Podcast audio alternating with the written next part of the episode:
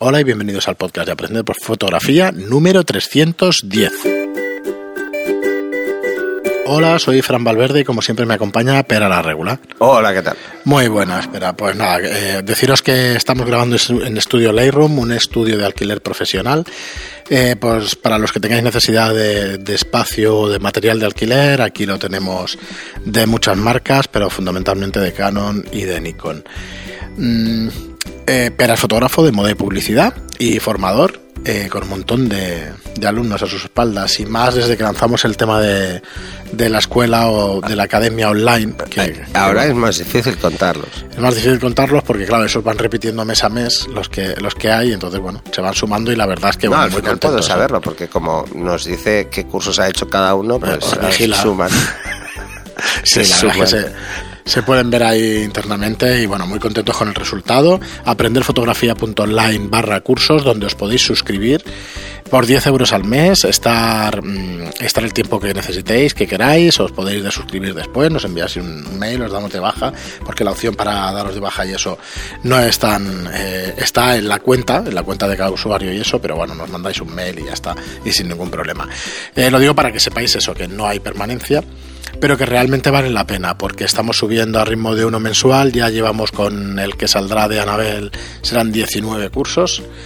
Y bueno, si haces el retoque de esa sesión y Sí, tal, pues unos bueno, 20, o eh, sea que El siguiente curso intentaremos que salgan más o menos juntos. sí, con, igual el una siguiente semana, un par curso, de semanas. eh, lo que vamos a hacer es algo que me habéis pedido muchos, que es todo el flujo posterior a una, a una sesión de fotos.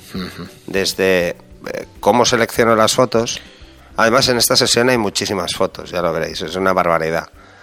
Eh, eh, cuando veáis el- el- la sesión curso os daréis cuenta de por qué. Pero hay una barbaridad de fotos, yo nunca disparo tanto, eh, pero bueno, ya pensando en que era un curso, en vez de tener mm, más tiempos muertos haciendo pequeñas correcciones, he preferido ir disparando, ¿no? Que es lo que os va a pasar cuando empecéis. Os pasará esto. Si cogéis una modelo que se mueve bastante sola, salvo pequeñas puntualizaciones, que ya lo veréis, eh, es fácil. Entonces será todo el, el flujo, ¿no? Desde la primera selección, el filtrado eh, y luego la edición de las fotos. ¿no? Sí. Y bueno, seguramente editaremos al menos 10 fotos seguro. Sí, sí, Porque hay 10 vamos. sets. en- al final hicimos 10 sets, o sea, 10 cambios Ya, de ropa. que eran tres sets, pero con tres o cuatro cambios de ropa cada uno. Uno al fue de tres, 10 sets. el primero fueron cuatro, el segundo tres el- y el cuarto otros cuatro, algo así. Sí, sí, sí. al final fueron 10 sets, porque tengo las fotos separadas por sets y son 10. Eh, y ya lo veréis. O sea, Bueno, de hecho, eh, pondremos el curso de esa manera, por 10 10 sets, que siempre los acostumbramos a dividir en 10 lecciones, pues lo haremos así.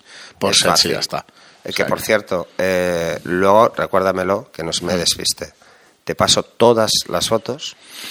Os aviso, son es que, 800. es que son 800. Bueno, ah, quita 5 que son de making of. Es que lo comentábamos, no sabíamos si poner de- todas las fotos cada vez que disparaba, claro. mm, si vemos que queda muy. Como estás disparando y eso, no estás todo No, el tiempo pues hablando a cámara. alguna. Yo creo que escogeremos alguna de, de De justo de ese set. 800, Pero bueno. y- pero hay unas cuantas que se pueden borrar directamente porque... Sí, claro, claro que. normal. Pero no, la, la verdad es que no Pero son muchas. tranquilo que el, el porcentaje de aciertos La es alto. verdad es Yo las he que visto. ojos cerrados y Pocas, corte de piernas, tengo dos fotos, creo. Una de corte de pie, porque me moví yo, no, no tenía espacio. Eh, que además es una de mis fotos favoritas. Y está cortada el pie, entonces he tenido que hacer, he hecho una prueba para que también lo veáis. Intentaré meterlo en el curso, que es reconstrucción de pie, de pie cortado, que es coger el pie de otra foto y ponerla. Sí, eso es interesante. Eh, y una que me cerró los ojos, creo que no hay más. Y luego las tres primeras que son para probar, nada más. Pero bueno, no, De hecho, son tenemos- muchísimas fotos. Yo nunca disparo tantas fotos. Pero bueno, como tampoco venía de aquí, Tenemos de estas semanas cuatro o cinco comentarios de, de gente que nos dice, oye, sí, sí, sí, eh, curso de edición de fotos y tal, después del. Porque claro, es interesante. bueno, pero es que al final estuvimos eh, cuatro horas, Cuatro horas. cuatro horas largas. Y las pausas no fueron muy, muy largas, porque tuvimos una pausa al principio, que 20 minutos de maquillaje, y luego íbamos bastante a saco. Sí. Así acabé yo. Hecho un asco. Y luego ya la acabé de pillar esa noche, acabé de pillar el resfriado. Así que, que nada. Bueno, que esperemos que os guste. Eh, y lo que os decía, vamos a hacer todo el flujo desde la selección, eh, algunos niveles que veréis que hago, aunque pocos, hago muy poco nivel, porque bueno, suelo, suelo tener las escenas medidas. Y luego eh, haremos postprocesos bastante básicos y cada vez un poco más complicados y ya está. Pero para que os hagáis a la idea de que una sesión de este tipo, que es un portfolio, no pretende eh, falsear mucho. ¿eh? Pero ya veréis que hay situaciones en las que hay que jugar un poco. Pues, por ejemplo, igual está de perfil la modelo, eh, está haciendo una fuerza desigual con las piernas porque queda muy bien la primera pierna en plano, pero en la segunda no hay tanta presión y veréis que bueno, pues el culo se deforma un poco. Pues eso hay que corregirlo. O, o alguna arruga de más en un giro demasiado forzado o algún pelo por la cara que hay que quitar sí o sí porque rompe la estética de la foto. Entonces, son retoques pocos morfológicos, porque a mí no me gusta hacerlos, pero hay alguno. Hay alguno que simplemente es por un tema postural, no es por un tema que la modelo no sea así, o sea, no es que estemos falseando la foto, es que posturalmente es muy difícil, habría que perder mucho tiempo para que quedara así. Eh, y entonces no vale la pena, es más rápido hacerlo. Luego veréis también ajustes de maquillaje, porque en alguna foto, pues, mm, además ya lo hablé con la maquilladora y creo que está grabado. Eh, en algunas no hace falta que ella subiera tanto el maquillaje, que ya lo podía subir yo. Entonces veréis cómo maquillar, cómo subir el maquillaje de los, pues, el tono de los labios, o subir la sombra de ojos, o remarcar el eyeliner para que quede pues la línea del ojo muy, muy definida y que cómo hacer que por ejemplo los pelos de las pestañas se vean más, cómo jugar con el contorno para dar volumen, eh, solo jugando con Dutch and Todo esto lo veréis en, en el curso de retoque de esta sesión. Y además la idea de hacer más fotos, que por eso también hice más fotos, es para que lo vieseis desde el punto de vista que os debe pasar ahora y es que hacéis más fotos y os cuesta mucho más seleccionar. Entonces os explicaré en ese proceso de selección cuáles son mis criterios de selección más habituales. Y no suelen ser. esto para Kat lo ha preguntado muchas veces. Sí, sí, además. Bueno, hablamos de algún programa. Me de, Kat con esto precisamente por eso, ¿no? Porque es una de las cosas que pueden costar quizá más. Entonces, cuando vaya haciendo la selección, eh, lo haré como, como os he explicado más de una vez que, es bueno que lo hagáis. Primero hago una pasada donde marco todas las que me gustan, sin mirar si he marcado una parecida. Eh, luego me quedo solo con las marcadas y voy quitando. Voy quitando las que veo que se parecen demasiado. Y intento quedarme con la mejor. Entonces os diré por qué. Por qué me parece mejor una u otra, aunque la pose sea prácticamente la misma. Eh, esto puede ser muy útil y, y aquí jugáis sin intervención del modelo. ¿eh? En este caso, yo con Anabel lo he hecho de otra forma porque ella ha participado en la selección.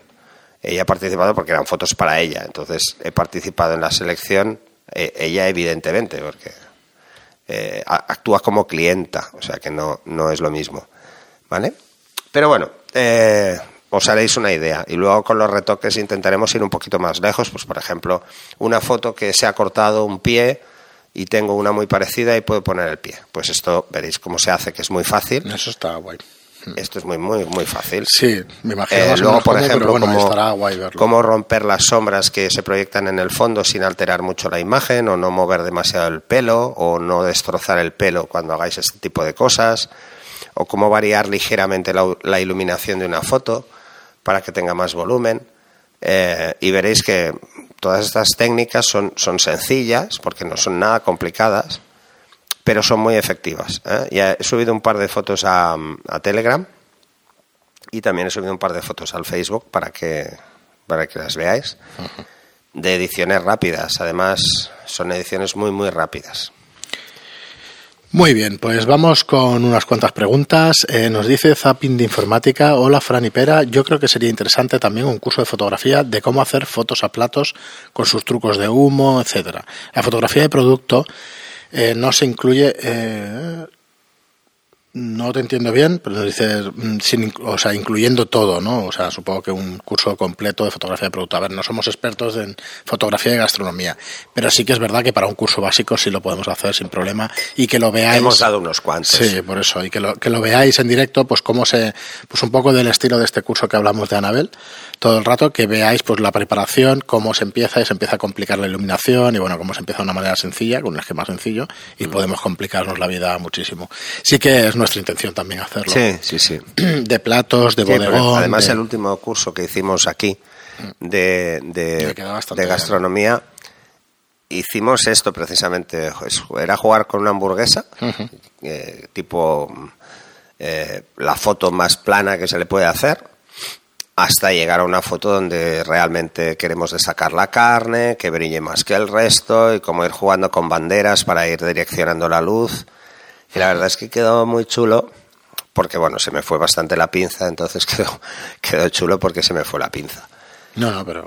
A jugar más con la luz. Claro, es una de las cosas que, que hay que Entonces ahí sí que veremos pues igual también cómo jugar con luz continua o cómo jugar con luz de flash. Y Bolorro que nos dice, por supuesto que queremos. Ah, por cierto, eh, de hecho, Pera lo está diciendo porque tengo detrás mío unos paneles LED guapos para poder hacer una cosa así, recortar esa luz y todo eso. Y la intención también era juntarnos un día, que este, bueno, lo- me apoyaría yo en Pera, porque no, no sé tanto, pero sí que es verdad que podemos hacer de las cajas, los libros que estamos haciendo y tal. Sí. Quedaría bastante bien hacer un curso de. Bueno, es, de es esto fotografía de producto al final. Entonces, Es sí que. como jugar, es como Aparte jugar. de ese, eh, uno de vídeo, de cómo hacerlo vídeo, por lo menos eh, yo os enseñaré un vídeo, os pondré aquí un vídeo de los que estoy grabando de fotografía, digamos, de producto y tal, y veis exactamente cómo lo estamos haciendo con los paneles, la configuración de las cámaras, es una cosa muy sencillita, ¿eh? básico, básico, pero muchísima gente tiene interés en preguntar, ostras, pero ¿cómo lo haces? Y ahora, con un foco de LED, ¿te acuerdas aquel de Sí. cromalite y tal? Se lo pedí otra vez para probar algunas cosas. Claro, con esto juegas con la luz. Hay unos focos de Nan One que tienen los adaptadores Bowens. Ajá. Entonces directamente le estás poniendo los adaptadores Sí, en la Snoot ventana, de Bowen, la ventana, lo que tú quieras. Y al final tienes una potencia de 600, 700 vatios de toda la vida y están bastante bien. Con estas cámaras que puedes jugar con 400 ISO, pues hostia, tienes una potencia de luces interesante también para vídeo. No, además no tienes. Pero es la ventaja. La fotografía de producto se hace sobre trípode, así Mm. que puedes jugar con la obturación, puedes bajar lo que quieras la obturación. Pues es la foto, el tipo de fotografía esa y luego también un curso pues de vídeo, o sea, ya os digo, básico, básico y tal, pero por lo menos para que veáis que con, con un par de paneles, no estamos hablando de un precio muy, muy barato, pero entre 600 800 euros puedes hacer unas cosas bastante espectaculares con las luces LED estas. Y ya que los tenemos aquí y eso, me gustaría un día eh, hacerlo, aunque sea un curso express, un poquito más corto en Sí, duración sí. y eso, y, y se puede hacer.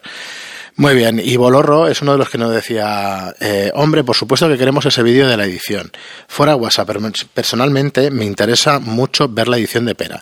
Son brutales los colores y los tonos de piel con las que, eh, que consigue. Pera explica, eh, Pera explica cómo consigues esos colores tan reales y bonitos, esos tonos suaves. Es algo que me cuesta trabajo, el tema de la colorimetría.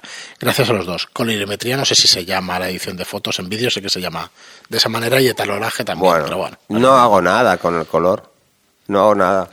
De hecho, juego con los perfiles básicos siempre. Juego con el Adobe estándar, casi siempre. O con el perfil de Canon, el, el fiel. Eh, bueno, lo veréis, lo veréis directo. Quizá el secreto del color es en escoger bien la temperatura, tener bien la temperatura de color. Y luego tener bien la exposición. Si tienes bien la exposición, el color se ve como tiene que ser. Si la exposición está alta, se ve demasiado claro. Y si está baja, se ve demasiado fuerte, demasiado saturado. Entonces, jugar un poco con eso. Si le dais mucho contraste, saturáis mucho. Si le dais, podéis restar contraste, entonces queda más suave. Bueno, esto lo veréis en, en este también, porque es, es un curso básicamente de edición de una sesión de fotos. Eh, independientemente de que hagamos la selección y todo lo demás, lo que más vais a ver en este, que además no me voy a cortar un pelo, o sea, saldrá lo que salga de tiempo. eh, ya sabéis que no, Sí, no, que no, me, no soy de esconder nada. Eh, entonces, bueno, pues, pues veréis el retoque pues paso por paso, o sea que no. Y seguramente, es que me lo habéis pedido alguna vez que, que suba la foto en crudo para que podáis jugar con ella. No puedo hacerlo por un tema de derechos de imagen. Pensar en ese detalle, ¿eh? Porque si luego esa foto la publicáis vosotros donde no se debe, mm, se me cae el pelo a mí. Eh, entonces dejarla abierta, pues, pues es un poco heavy, ¿no? Luego está también los derechos de autor, evidentemente, pero bueno. Eh, pero sí que tengo alguna foto, por si alguien quiere probar, y me, la pedís, tengo alguna foto de sesiones que he hecho de, de promo. Sesiones promo, que los derechos son libres porque esas fotos eran para subir, por ejemplo, a la web de Profoto, eh, que era una sesión que hice para ellos solo para esto, ¿no? Para que tuvieran, además, son fotos hechas con respaldo de 80 megapíxeles, o sea que, si queréis jugar, con esas se puede jugar mucho. Quizá no son las mejores fotos que he hecho en mi vida, pero, hombre, da mucho juego. Da mucho juego porque sí que el contraste de una cámara de formato medio, pues no es el mismo, sinceramente. Es otra historia. Muy de bien. Hecho, de hecho, hasta eh, hasta hace relativamente poco editarlas me costaba sudor y lágrimas. Nos comenta, es que hace el mismo comentario un par de veces, eso es de las ganas que tiene de verte editar, y dice, he visto muchas de las fotos que subes a Instagram y me gustan mucho esos tonos suaves y tan realistas de pies. Un saludo a los dos, un saludo para Hostia, pues yo igual, yo siempre he pensado que voy un poco contracorriente, porque la mayoría de la gente hace lo contrario a lo que hago yo. O sea, yo intento jugar con tonos de piel muy naturales, mm. Lo intento, no siempre lo consigo. Lo intento, por ejemplo, las dos últimas que he subido, una es más rojiza porque he querido darle este tono mañanero, porque recordar cuando explicábamos la sesión, decíamos que era por la mañana, por la tarde y por la noche, ¿no? Entonces he jugado con los tonos y, por ejemplo, con, con la última que he subido, que es, que es un desnudo, eh, un desnudo que no se ve nada, he jugado con tonos más, eh, más azulados, más de puesta ¿no? de sol, porque es los últimos sets. En las fotos de exterior, pues hago lo mismo. Siempre intento jugar con, con la temperatura que toca en función del día. No, no, nunca disparo en automático. Nunca. Siempre le doy yo una temperatura concreta a las fotos. Entonces eso me aleja más de tener que hacer luego cuentagotas. Porque ya la he puesto la que quería. Sí, estás acostumbrado. Como he puesto la que quería, pues me evito tener que tocarla. Pero ojo, he de decir que la toco muchas veces porque me doy cuenta de que en un set eh, igual le he dado demasiada temperatura y, recorto. De las cosas más difíciles para un fotógrafo cuando empieza, diría yo. Y a mí siempre me han dicho que eh, eh, tiendo a hacer fotos azuladas más que rojizas. Y ahora estoy jugando un poco más con fotos más rojas. Sí, ya lo dijiste en otro programa. Que al Entonces, a veces se me va un poco la pinza. Lo que iba a decir es que para un fotógrafo. por ejemplo, estoy viendo una foto y digo, coño, parece que tenga hepatitis, pues la veo amarilla ahora, en el móvil. o sea que, que, los fotógrafos a veces tenemos muchas manías con estas cosas. Lo realmente importante es que, que, se vea natural en el momento de la foto también, o sea, que no veas una diferencia sustancial.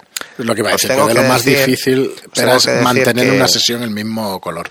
No, eso es imposible. Hay que ir cambiando la temperatura. es imposible porque cada modificador te lo va a pero cuando estás revelando y tal, si va a ir a un cliente, tiene que ver una uniformidad. No puede ver una cosa, a no ser que cambie mucho el set. ¿eh? tiene que ser dentro del mismo set. tono en el mismo set. O sea, puede variar en diferentes sets, pero la piel debería verse de la mejor mm. forma posible en todas, ¿no? Lo que, por ejemplo, tengo que deciros que de esta sesión una de las cosas que veréis y que veréis en el vídeo de postproceso es que la modelo estaba tomando rayos UVA para una sesión que tiene de lencería, eh, para una marca. Entonces le pidieron que estuviera morena porque como tiene muchas pecas, eh, así se ven más, resalta las pecas, ¿vale? El moreno, entonces se ven más porque, bueno, el que tenga pecas ya sabe que cuando toma el sol se ven más. Eh, y ella tiene la tez muy clara, entonces, ¿qué pasó? Pues que se, se emperró pese a que yo le dije que no, pero bueno, se emperró en maquillar más la cara. Entonces se ha cargado, ella se cargó pecas, que a mí no me gusta que se las carguen. Se carga su carácter también con las pecas. Y sí, entonces claro, he tenido que, mantenerlas lo que he podido, ¿no? ¿Y qué ha pasado? Pues que en las primeras fotos no se nota, pero en las siguientes el tono del maquillaje se va volviendo amarillo. Entonces, el cambio de tono es una de las cosas que tenéis que controlar. Si veis las fotos que he subido, pensaréis, ah, bueno, se ve muy uniforme el cuerpo y la cara. Bueno, porque lo he tenido que editar. O sea, he tenido que cambiar el tono en la cara para que cuadre con el cuerpo. Así que, que esto ya le dije que lo hacía yo más rápido que la maquilladora, pero, pero bueno, al final, mira, oye, lo hice y ya está, ¿no? Entonces, eh, esto también nos va a pasar. Además, conforme me decía estas cosas, digo, bueno, mira, otro ejercicio, ¿sabes? En pospo, que es igualar tono de piel, de cuerpo y cara, que nunca es el mismo, nunca es el mismo, porque la cara nos da el sol constantemente y, la, y la cantidad de melanina que hay en la piel de la cara, la piel de la cara es mucho más dura que la del resto del cuerpo, tiene más pigmentos, enseguida se pone muy morena, el cuerpo se expone más rojo, es así. Entonces, es, siempre hay una diferencia en verano. Eh, cuando haces fotos en invierno la gente está blanca de arriba abajo. Pero si sales un poco a la calle, solo que salgas un poco, aunque sea invierno, la cara coge tono y el cuerpo no. Entonces, entramos en el, en el moreno pista de esquí, ¿eh? de gafas de sol marcadas, ¿no? Muy bien. Luego también, en el caso de Anabel no pasa, pero con otros modelos ya os prepararé un tutorial eh, o algo, seguramente. Eh, en una sesión de boudoir me encontré con una chica, creo que era holandesa, eh, holandesa o francesa, bueno, no sé dónde era, holandesa creo. que claro, allí no tienen costumbre de hacer topless ni en verano, entonces vino aquí y aquí no hacía topless por la costumbre. Entonces me vino a la sesión de boudoir con unas marcas ya brutales de la hostia, ¿vale? Entonces, ¿cómo igualar esos tonos de piel para que no se vean esas marcas de bikini? Y es postproceso, eso es Photoshop. Muy bien, pero pues nada, hasta aquí el programa de hoy también. Eh, se nos ha pasado volando, son 20 minutos y os digo, vamos a cortarlos estos dos o tres por, el, por un tema de voz y eso, que, estamos bastante tocaditos. Pero bueno, muchísimas gracias por escucharnos. De momento voy aguantando. ¿eh? Vas aguantando perfectamente. Sí, bueno, estoy dosificando el café. Sí, nos falta uno y si podemos otro grabar, o sea que mejor mejor, mejor dosificamos. Pues lo dicho, muchísimas gracias por estar ahí, muchísimas gracias por apuntaros a los cursos, por apoyarnos de esa manera y por vuestros me gusta y comentarios en iBox y por vuestras reseñas de 5 estrellas en iTunes. Gracias y hasta el próximo programa. Hasta el siguiente.